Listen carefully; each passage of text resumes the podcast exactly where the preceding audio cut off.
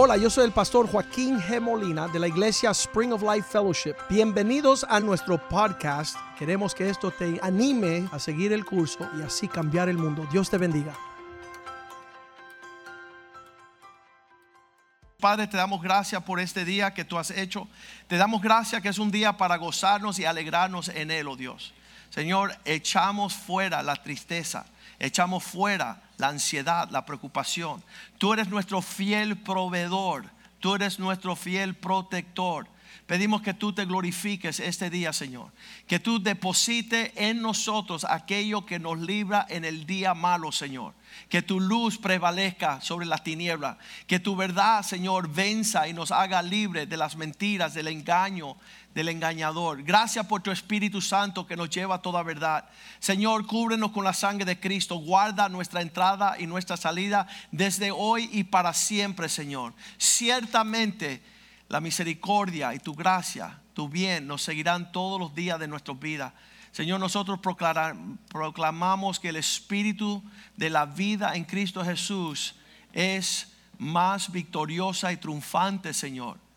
Más poderosa que el Espíritu de la muerte y del pecado. Glorifica tu nombre en este día, Señor. Ayúdanos a vencer contra toda oposición.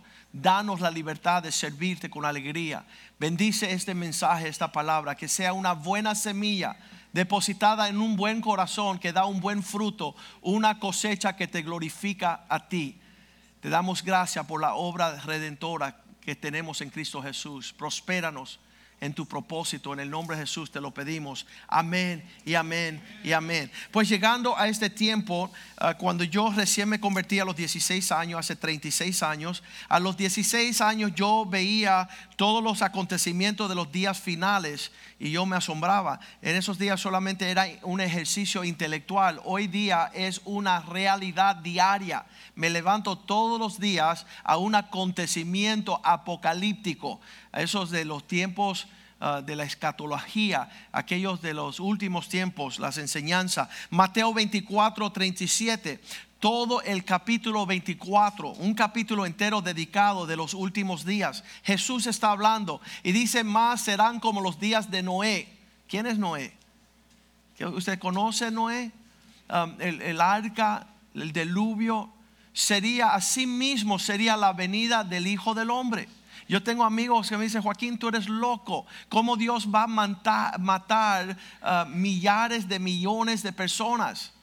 el, Dios que yo conozco no lo haría. Y yo le digo, ¿sabes qué? Lee tu Biblia, porque ya aconteció.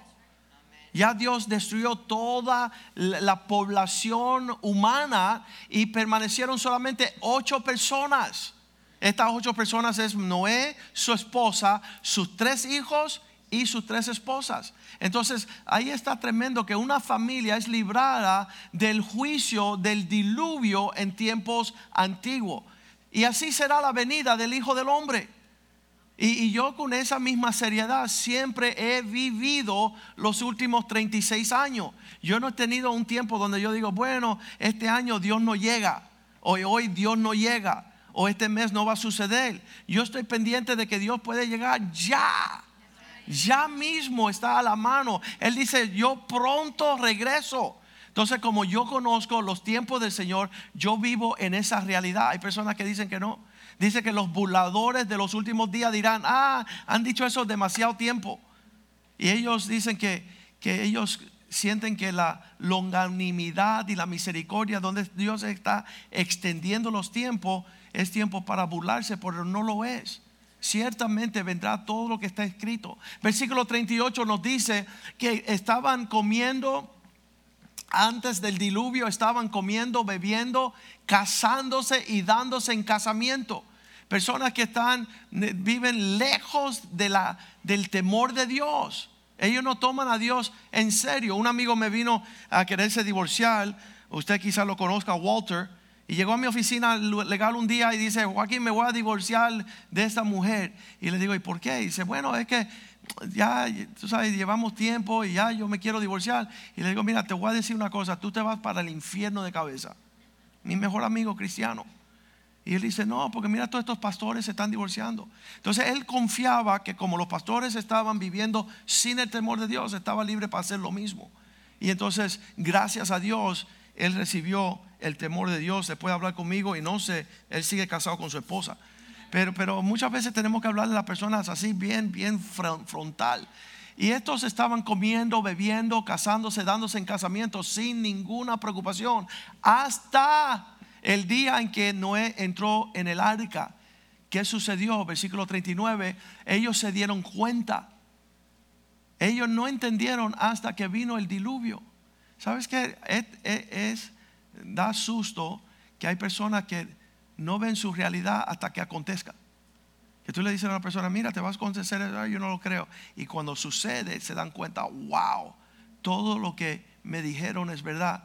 Se los llevó a algunos, no, a todos. Todos fueron llevados y perecieron. Así será en la venida del Hijo del Hombre. De la misma forma, yo creo que Dios va a guardar los suyos. Dios no tiene compromiso con los que ellos que no son suyos. Tú, no me perteneces, yo no tengo una, un deber de proteger, proveer, cuidarte a ti. Dios no es así. Pero los suyos, Él le libra de todos estos acontecimientos. De manera especial, leemos Lucas 21, 22, dice que será tiempo de la venganza, donde Dios causa que su ira venga sobre la tierra. Hay personas que dicen, ah, no conozco ese lado de Dios. Yo sé porque tú no estás en ese lado de la severidad del Señor. Tú, tú, tienes, tú estás bajo la sangre de Cristo, tú estás bajo la misericordia del Señor. Tú estás bajo la redención. Dios te ve con diferentes ojos. Pero si tú estás amontonando ira para el día de su venida, te va, te va a acontecer todas tus pesadillas en un mismo instante. En un mismo instante vendrá la retribución. Mira qué palabra más linda. Para que se cumpla todas las cosas que están escritas. ¿Qué, qué, qué? Ese Dios del Viejo Testamento que hacía desaparecer toda una nación, que se tragaba todo un pueblo rebelde, que, que ejecutaba plagas para destruir los pueblos. Y, y realmente ese Dios no está durmiendo. Él no se adormece, Él no se olvida.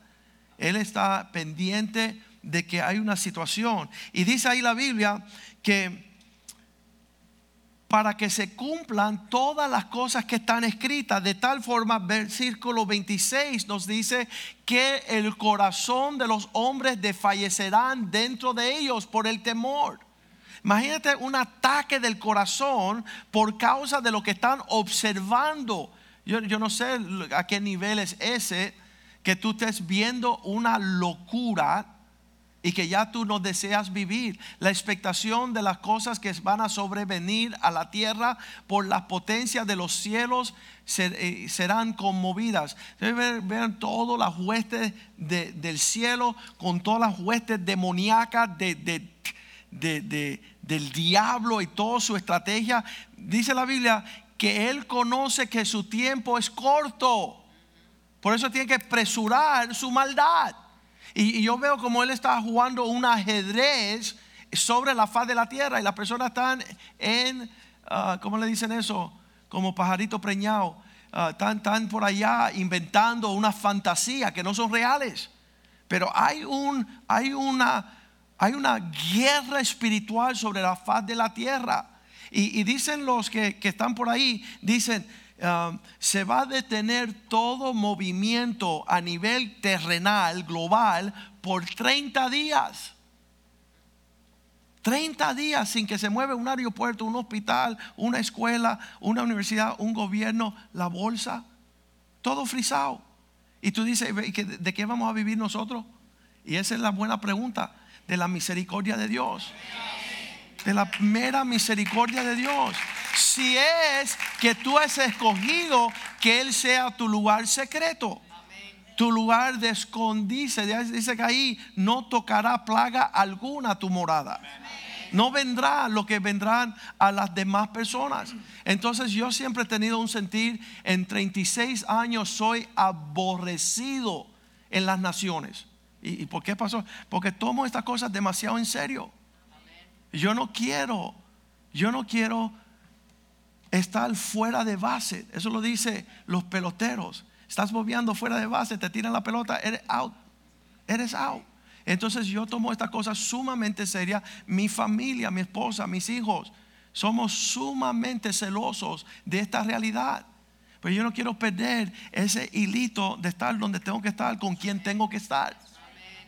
Una de las leyes que había en los tiempos bíblicos, en Deuteronomio 20, versículo 8, dice, ah, antes de cada batalla, que los oficiales salgan enfrente de la batalla del ejército y que digan esas palabras.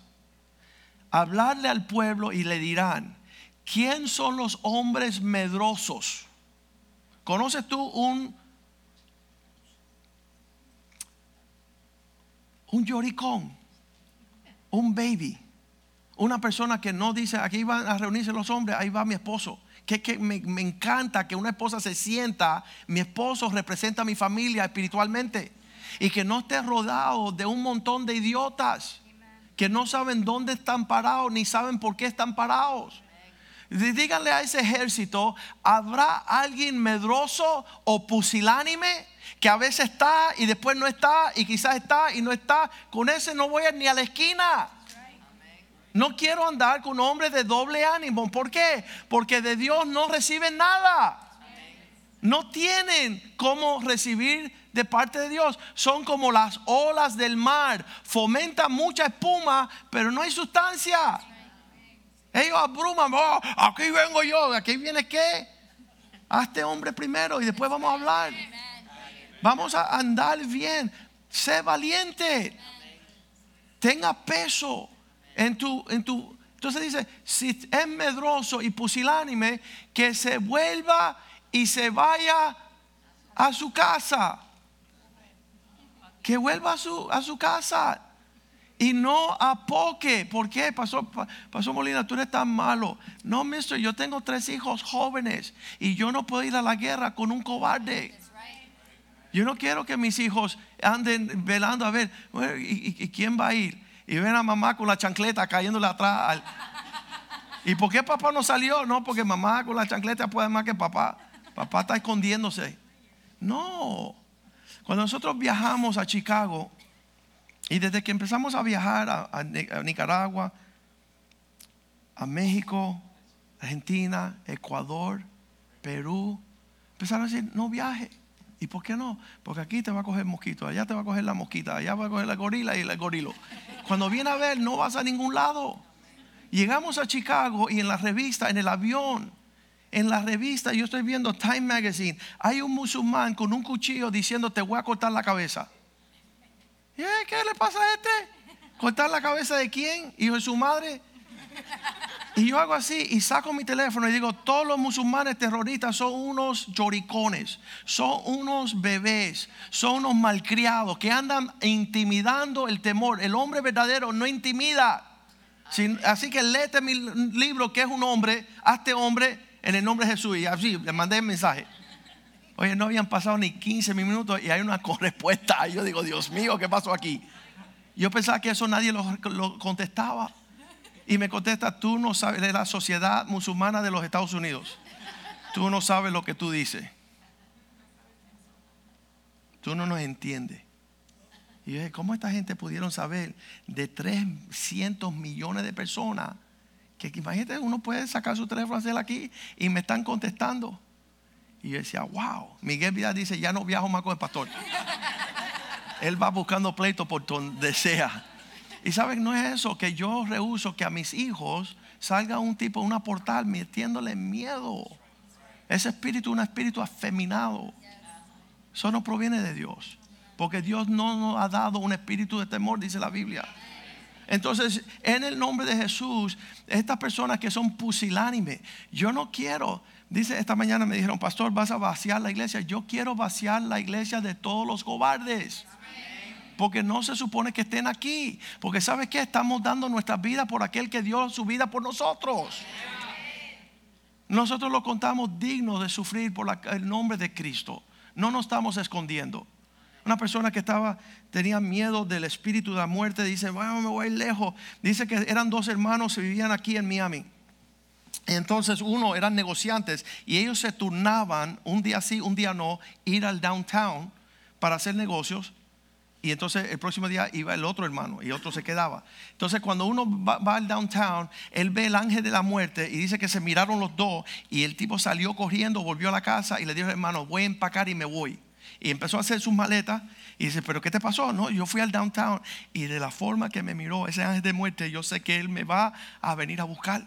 Entonces él hacía su empaque y se dice, ¿y para dónde te vas? Me voy paulando. Y entonces Paulando, dice, sí, me voy a correr lejos de este lugar. Entonces el otro hermano bajó al downtown ese mismo día y se encontró con el ángel de la muerte y le dijo, oye, explícame bien, ¿por qué tú asustaste a mi hermano? Y dice, bueno, yo no sé por qué se asustó. Y dice, no, dice que tú lo miraste como si tú lo ibas a matar hoy. Hoy era su día. Y él dice, bueno, deja sacar mi librito a ver cuándo es su día, cómo se llama. Dice José Rodríguez. Dice, ok, vamos a ver aquí. Mira, José Rodríguez, no, mañana le toca en Orlando. ¿Qué significa? Que tú no le puedes correr a la muerte. Tú no puedes correr. Es mejor que tú te quedes y pelees y llegues al cielo diciendo, ¿sabe qué? Desafié a la muerte en el nombre de Jesús. Pero no llegues como un cobarde porque no van a ser bien recibidos en el cielo. Allá hay personas que los leones lo han devorado. Mira, pastor, cómo he sufrido por Cristo. Fui a los callos y me mordieron los mosquitos. No. No, tenemos que estar frente a la batalla. Tenemos que estar, no, dice, para que no apoque el corazón de sus hermanos, como el corazón suyo, que no sea contagioso esa cuestión. Seguimos allá, dice, um, vamos a volver a Lucas 21, 26, donde dice, sus corazones desfallecerán. Los ataques de corazón en 1920 son mucho menores que en el 2000. En el 2000 dice, desfallecerán los hombres, dice que el corazón dentro de ellos desfallecerá por el temor y la expectativa de las cosas que van a sobrevenir la tierra.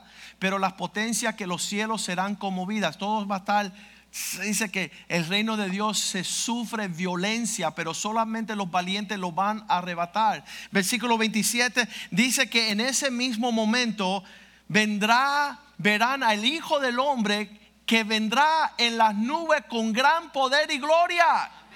Estamos ahí al borde del regreso del Señor. Vamos a, animarnos así, empezar a, rugir, como dice ah, el nombre Caleb, eh, perro ferioso. Nadie me va a quitar lo que Cristo tiene para mí. No voy a darle lugar ni un pensamiento inútil en los propósitos de Dios. Versículo 28, cuando estas señales comienzan, ah, cuando estas cosas comienzan a suceder, erguíos y levantar vuestra cabeza, porque vuestra redención se está cerca. Está cerca la venida del Señor cuando estas cosas empiecen a suceder. Versículo 31 dice también, estas cosas vendrán Así también vosotros cuando veis eh, que sucedan estas cosas, saber que está cerca el reino de Dios. Y finalmente el versículo 38, mirar y todo el pueblo, no, vamos al versículo 36, por esta razón, velad pues en todo tiempo orando. Esa es nuestra postura, estamos velando y orando. Alguien dijo, y con el mazo dando que seáis tenidos por dignos de escapar de todas estas cosas que vendrán. Sí van a venir y no te sorprenda que vengan y están a la puerta y lo estamos viendo diariamente. Todo tiene que acontecer y de estar en pie delante del Hijo del Hombre. Estar listos para que todas estas cosas sucedan y que listos y pronto estemos ante la presencia de nuestro Señor. ¿Saben? En tiempos bíblicos habían tiempos peores. Allá en el segundo, de Segunda de Reyes 6, versículo 28, habían dos mujeres en tiempos de hambre. Dos mujeres y se le acerca el rey de Israel y le dice, ¿qué, le, qué les acontece? Entonces la mujer respondió, tiempos de hambre, oh rey, esta mujer me dijo, da acá tu hijo y comámoslo hoy y mañana comeremos el mío. ¿Sabes? Si tú tienes un hijo así fornido como yo, es comida para varios días. Pero si te nace un flaco como yo, eso es una merienda. ¿Verdad? Si tienes un flaquito ahí, no es nada. Pero si un Gary nos puede alimentar ahí una semana, yo creo. Y estas dos mujeres, los tiempos de hambre, estaban negociando cocinar y comerse sus hijos. Yo estoy seguro que Yami, si le ofrecen eso, ella come a las dos mujeres, si le tocan a John Byron. Ah, quieren comer, van a ver ahora la leona como sale. Pero qué, qué cosa más triste de tener que negociar con otra mujer el intercambio de un hijo. Decir, ¿sabes qué? Hoy nos comimos el mío, mañana el tuyo. Versículo 29 dice que lo hirvieron al primero. Cocimos pues a mi hijo y lo comimos. Qué confesión más horrible. Y lo comimos el día siguiente. Yo le dije, da acá tu hijo que te toca a ti ahora. Comámoslo. Mas ella lo ha escondido a su hijo. Entonces, eh, yo no creo que, que habrá cosa más tenebrosa que este acontecimiento bíblico. Pero dice aún la Biblia en el versículo 25 de este mismo capítulo, en este mismo tiempo de hambre, que el estiércol de la paloma valía muy caro. Dice, y hubo gran hambre en Samaria a consecuencia de aquel sitio. Estaban sitiando la ciudad, significa la estaban rodeando para que no entrara más papel higiénico. ¿Suena similar? Y ellos estaban seteando la ciudad tanto que la cabeza de un asno, ¿quién se come la cabeza de un asno? Nadie. Eso no tiene ni carne, ni no tiene nada. Pero estaba tanto la cabeza de un asno, se vendía por 80 piezas de plata. Y la cuarta parte del estiércol de palomas. Imagínate una, un vasito de estiércol de palomas se vendía por cinco piezas de plata. Imagínense solamente, ustedes ya vieron que eh, fue, fue Fernanda a comprar para el almuerzo de hoy y estaba todo vacío. ¿Sabes pero que Fernanda ahí en el sedano de la 40 el estiércol de palomas está a medio precio? Imagínese usted ir a comprar estiércol de palomas para alimentarse y pagar plata. Y entonces los tiempos bíblicos, las plagas que han caído sobre la tierra no son ficticios, son reales. Hay tiempos tenebrosos, tiempos de mucha dificultad.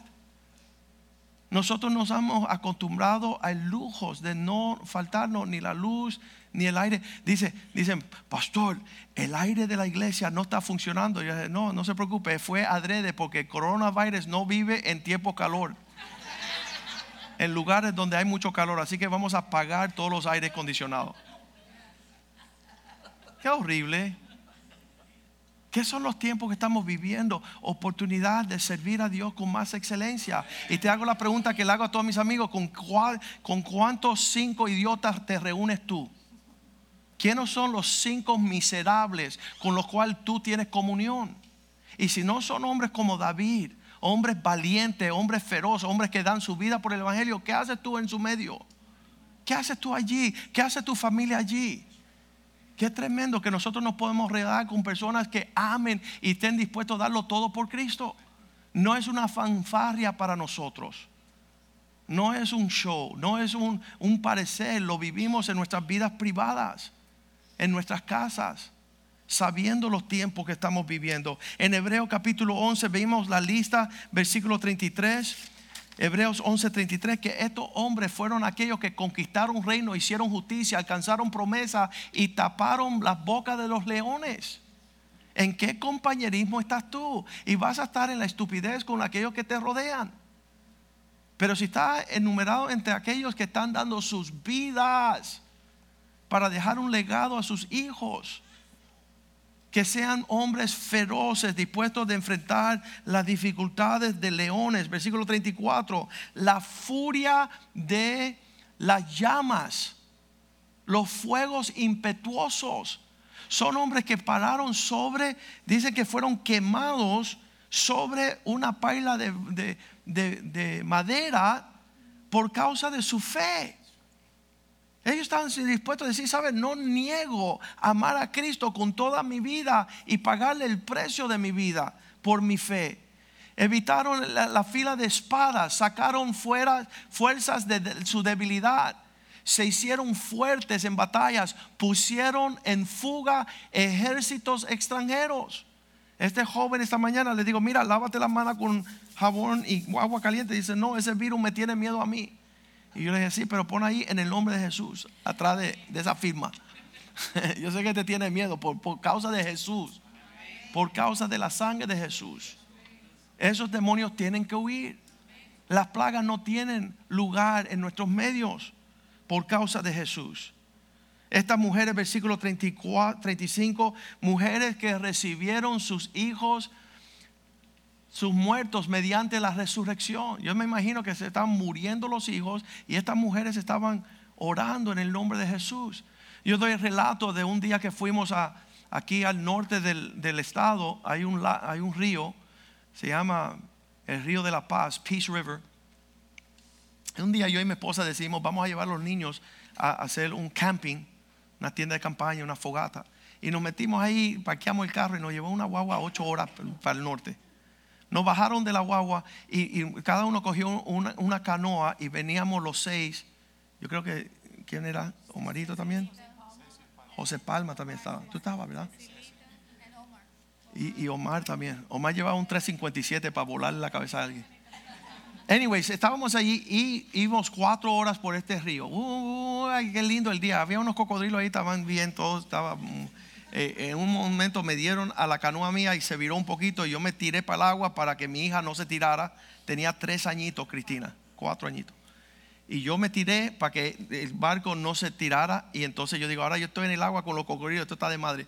Y entonces yo, yo estaba ahí, yo tenía que coger fuerza para montarme dentro de la canoa estando en el medio del río y sin voltear la canoa, porque ella estaba ahí. Y entonces ella decía, ay papá, yo no quiero morir. Y yo decía, yo tampoco, mija.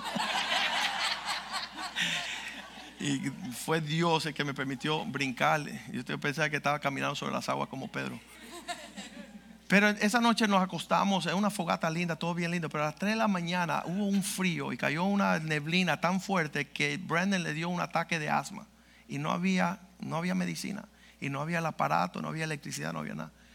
Y yo digo, Dios mío, ahora montarme en la canoa, ir cuatro horas más de noche con los cocodrilos y llegar allá con el carro trancado, ir a un hospital, eso, eso no va, eso es sueño nada más, eso es fantasía. Yo no podía hallar y ese muchacho se estaba muriendo sin poder respirar. Y yo en el nombre de Jesús grité y empecé a orar. Y se le fue el asma instantáneamente hasta este día.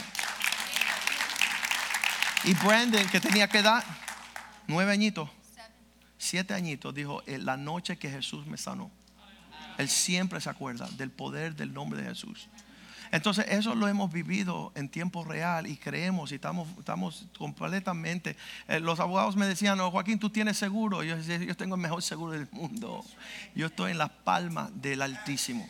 Él me cuida mi entrada, mi salida. Él me libra de todo. Y entonces me decían fanático y loco, pero es real. Dios nos ha librado del infierno y de la muerte. Estas mujeres recibieron sus muertos mediante la resurrección, mas otros fueron atormentados, no aceptando el rescate a fin de obtener mejor resurrección. Prefiero morir a llegar al cielo como un cobarde. No sería mi herencia ni mi legado. Todos estos pudieron vivir de tal forma que recibieron. Dice la palabra de Dios que en versículo 36 experimentaron vituperios, azotes. Más de esto, eh, te van a decir idiota, te van a decir escándalo, te van a decir cómo vas a ir a la iglesia un domingo cuando han, declarado emergencia. ¿Sabes qué? No hay mejor lugar en el mundo que estar, sino bajo la sombra del Altísimo y que nadie te meta un temor. Satanás nos quiere sacar de aquí y sacar de toda protección y todo, toda manera de rescate para tenernos como presa fácil. Versículo 37. Se libraron de prisiones de cárceles, fueron apedreados a, a cerrajados. Dice que un serrucho, puestos a prueba Ah, muertos a filo de espada. Estábamos allá, estábamos en San Francisco del Ricón, allá en, en México. Dice, mira, no saques la bocina para afuera porque te van a llevar preso. Aquí en México no se puede hacer eso. Y mira, todos los vecinos piensan que somos una secta y un culto. Entonces, para que ellos sepan en qué estamos, vamos al parque, vamos a poner la, vecina, eh, la bocina y vamos a poner las 150 sillas. Y ahí salimos al parque y pasaba la patrulla y yo decía, ah, hello, I love you America. ¿Sabes? Si nos van a meter presos, que nos metan presos. ¿Sabes? Ya no estaban metiendo pedradas, se escuchaban las pedradas de los vecinos. Nos tiraban piedras cuando estábamos dentro de la casa.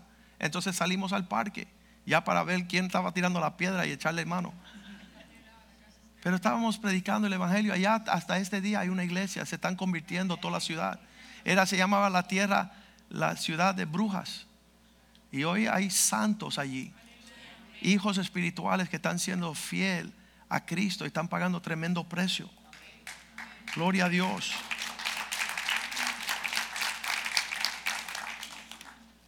Versículo 38. De los cuales el mundo no era digno errando por los desiertos, por los montes, por las cuevas, por las cavernas de la tierra, versículo 39.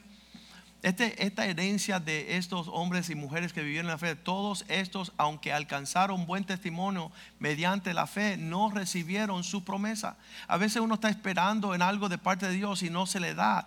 No importa, la cuestión es que tu fe se mostró preciosa. Tú esperaste más allá de la muerte y los acontecimientos y los galardones estarán allí para ti en el más allá, en la eternidad. Tenemos que seguir adelante en pos de la excelencia de Dios para nuestras vidas. Tenemos que pagar el precio, tenemos que dejarle una marca a nuestros hijos. Yo me he comprometido que en el corazón de mis hijos no va a haber temor, que no van a tener un papá cobarde. Va a tener un papá que caminó con los valientes de la tierra. Yo he caminado todas las naciones buscando valientes. Yo quiero unirme a los corazones de aquellos que quieren pelear para Jesús, no los cobardes. Si fuera así, me meto allá a, tal en algún club de mujeres jugando barajas. Si ser flojo es la cuestión, entonces pues voy a ser flojo. Pero si camino con el Dios de Israel, Él no hay cobarde en su equipo. Los cobardes van para el infierno de cabeza en primera fila en el libro de Apocalipsis. Mira lo que dice 2 Reyes 7.1. Después de la hambre, Segunda Reyes 7.1. Después de la hambre hubo una gran proclamación del hombre de Dios. Todos estaban buscando el hombre de Dios. Que Él hable, que Él nos diga qué está sucediendo. Entonces le dijo Eliseo, oíd palabra de Jehová. Así voy a, dice el Señor, mañana a esta hora saldrán y habrá flor de harina, un ciclo y dos de cebada un ciclo a la puerta de la Samaria. Él dice, mañana habrá tanto trigo y tanta provisión de comer que y, prácticamente gratis comparado a, a, lo que es el vasito de las palomitas. Un nuevo nombre por palomitas, ¿verdad? Ya no van a estar comiendo estiércol de palomas. Mañana habrá manjares en una mesa llena de banquetes. Dicen los incrédulos no creían, decían, ¿cómo va a ser? Si tenemos hambre hoy, como mañana va a haber abundancia? Sabes, cuando tú sigues tu meta, puesto tus ojos en Jesús, tú vas a tener gran recompensa. Va a tener gran recompensa. La Biblia no está falta de enseñarnos las plagas que dan sobre la faz de la tierra. Allí en las plagas que dieron en Egipcio, dice que mandaron 10 plagas. Si tú lees conmigo las 10 plagas que sucedieron, yo lo voy a resumir bien rapidito. Tú dices, ¿por qué Dios manda plagas? Porque Dios dice, mi nombre ha de ser notorio en todo lugar. Mi nombre ha de ser notorio en todo lugar. Éxodo 12, 12 dice que Dios ha de destruir los dioses de Egipto. Pues ya yo pasaré aquella noche por la tierra de Egipto y heriré a todo primogénito en la tierra de Egipto, así de los hombres como de las bestias ejecutaré mi juicio en todos los dioses de Egipto para mostrar que yo soy Jehová, que yo soy el Señor. Entonces Dios en todos los tiempos ha marchado a través de la tierra pisoteando y devorando todos los dioses de los hombres. Todo aquello que levanta los hombres como dioses, Dios lo aplasta. Y en ese tiempo habían diez dioses que adoraban los egipcios. El Dios de las moscas, el Dios de las ranas, el Dios de los ganados, el Dios de, lo sobrenatural, el Dios de los langostos, todos estos dioses que ellos adoraban, Dios iba a mostrar que era nada frente a su poder. Y Él iba a mostrar su poderío. Y yo creo en tiempos modernos necesitamos los, los mismos juicios y plagas sobre la faz de la tierra. Una es el dinero. ¿Qué dice Ezequiel 7:19? Que el dinero será como estiércol en la calle. Pregúntele a Venezuela. El país más rico del mundo no tiene comida. ¿Sabes por qué? Porque hicieron de las riquezas un tropiezo. Arrojaré, arrojarán su plata en las calles y su oro, su oro será desechado. Ni su plata ni su oro podrá librarles en el día del furor del Señor. Qué tremendo. Que Dios al dinero dice, ah, si mamón es tu dinero, vamos a ver que no tengas trabajo un mes. A ver quién te va a alimentar. Eso es lo que está sucediendo ahora en estas cuestiones de los deportes. Han cancelado todos los deportes, toda su temporada. ¿De qué van a comer la gente que decidieron no estar en casa de Dios? Que no hicieron de Jehová su refugio. Que no hicieron del Altísimo su lugar de reposo. Entonces no tendrán que comer, no sabrán cómo, a quién clamar. Pero nosotros sí sabemos a quién clamamos y a quién servimos. Sabemos que nosotros tenemos a Dios en prioridad. Allá todos estos dioses fueron derrocados allí en Egipto para establecer y, el pueblo de Dios fue librado y así será en todos los tiempos. En Hechos capítulo 28 vemos que Pablo llega a una isla, está náufrago, eh, el barco que él andaba quedaba nau- eh, eh, sufrió un naufragio, estando ya salvo en una isla llamada Malta, dice el versículo 2, que los nativos de esa isla nos trataron con eh, no poca humanidad, quiere decir que lo trataron bien, porque encendieron un fuego y nos recibieron todos a causa de la lluvia que caía y del frío que estábamos sufriendo. Es tremendo estar en ese tiempo. Y dice que Pablo, versículo 3, estaba recaudando madera para ah, algunas ramas secas para echar al fuego y una víbora huyendo del calor lo prendió de la mano, lo mordió. Versículo 4 dice que él, ah, cuando los nativos vieron la víbora colgando de la mano, se decían unos a otros, ciertamente este hombre es homicida y ha escapado el mal en su naufragio, pero la justicia ha llegado para no dejarlo vivir. Entonces usted haga conmigo lo que hizo Pablo. ¿Listo? Hagan así. Así uno se sacude una víbora en la mano. Versículo 5, Pablo sacudiendo la víbora en el fuego, no sufrió daño alguno, ningún daño padeció. Esos hombres sabían lo que había acontecido en tiempos anteriores con esa serpiente. Versículo 6 dice, ellos esperaban que éste se le hinchaba y cayese muerte de repente. Porque su primo, su hermano, su vecino le había sucedido lo mismo. Pero a Pablo no le sucedió, más habiendo esperado mucho tiempo. Se quedaron ahí como que, vamos a ver cuando le coge la corona a este corono. Y están velando, y están velando, y están velando. ¿Y sabes qué? No sucedió nada. Habiendo esperando y viendo que ninguna cosa le venía, cambiaron su pensamiento y dijeron, este tiene que ser un Dios. Hay un espíritu más excelente sobre Pablo que es el veneno que estaba sobre la serpiente. Entonces eso es nuestro alcance. Te- tenemos que estar llenos de Dios. No tenemos que darle lugar a ningún pensamiento que quizás, tal vez, yo no sé, vamos a ver. No. En estos tiempos vamos a ver quiénes son y quiénes los que no son. Los que están serios con el Señor. Dios quiere mostrar su poder a favor de aquellos que esperan en Él. Hay promesas gloriosas que Dios tiene para nosotros de forma sobrenatural. Yo y mi casa hemos de servir al Señor. Yo y mi casa hemos de seguir en el Salmo 91, habitando en ese lugar secreto bajo la sombra del Altísimo, bajo lo que es el abrigo del Omnipotente. Vamos a ponernos de pies y pedirle al Señor, Señor, en ese lugar quiero estar. En ese lugar donde ciertamente yo diré del Señor, tú eres mi refugio y mi fortaleza. Versículo 2. Mi Dios en quien confiaré. Número 3. Tú ciertamente me librarás del lazo del cazador y de cualquier virus destructora. Cualquier peste que ha de acontecer en la tierra. Tú me librarás tú serás mi protector. Versículo 4, Él me cubrirá con sus plumas, debajo de sus alas estaré seguro. Escuro y adarga es su verdad.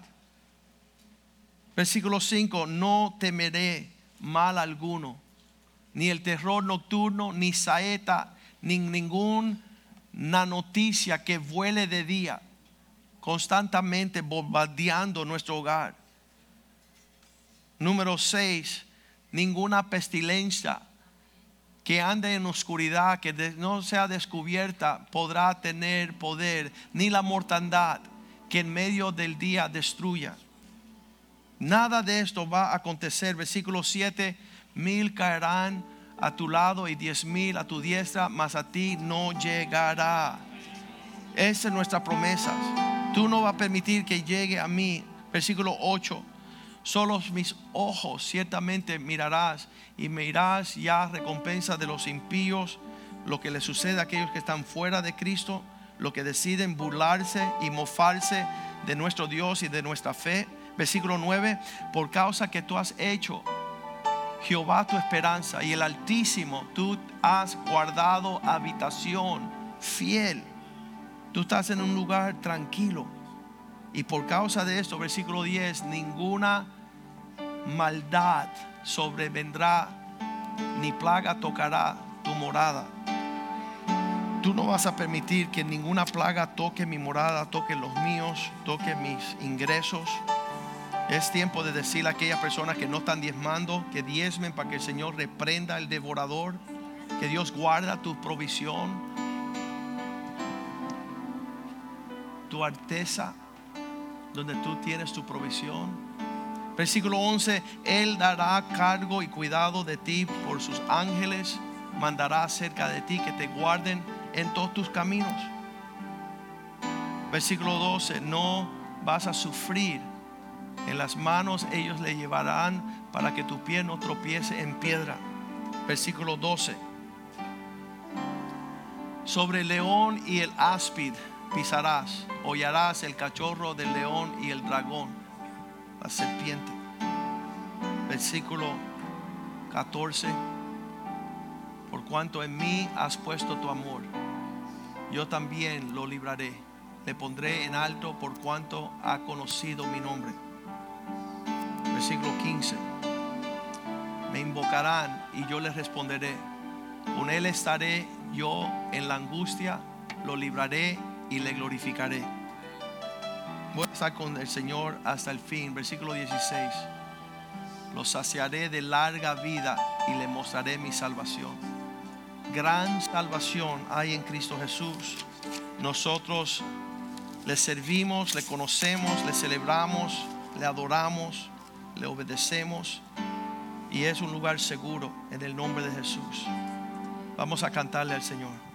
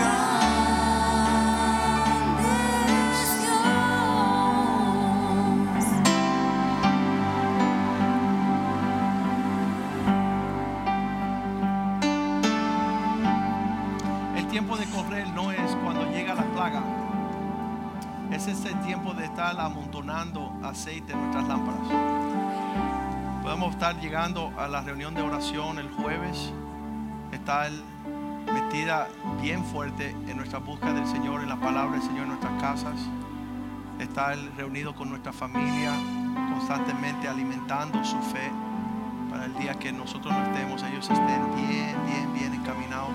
Quiero pedir, pedir al pastor doctor Molina que venga acá y ore.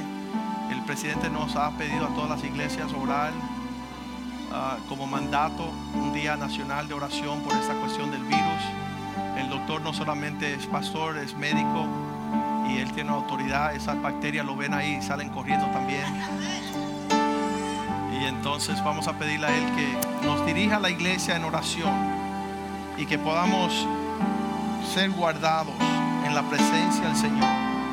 Que ninguna arma forjada contra su pueblo prospere. Escuchando al presidente de la nación, vamos a hacer parte de las iglesias nacional que vamos a orar por nuestro pueblo, por esta situación y, y buscar respuesta de parte de Dios. Aleluya. La palabra de Dios nos enseña que por ignorancia el apóstol, no apóstol Pablo, hacía cosas terribles. Pero hay una palabra de Dios que está escrita y fue la defensa de Cristo cuando se enfrentó con el diablo y le dijo, escrito está. Y nuestra defensa en contra de todo mal, todo enemigo, todo el diablo, toda potestad en los cielos lo reprendemos hoy por la palabra de Dios que vive en nosotros. Padre, en este día, Señor, presentamos esta iglesia, Señor, santa, para que sea una sin arruga y sin mancha, Padre Santo, para reprender todo enemigo y toda cosa que viene en contra de nosotros, Señor.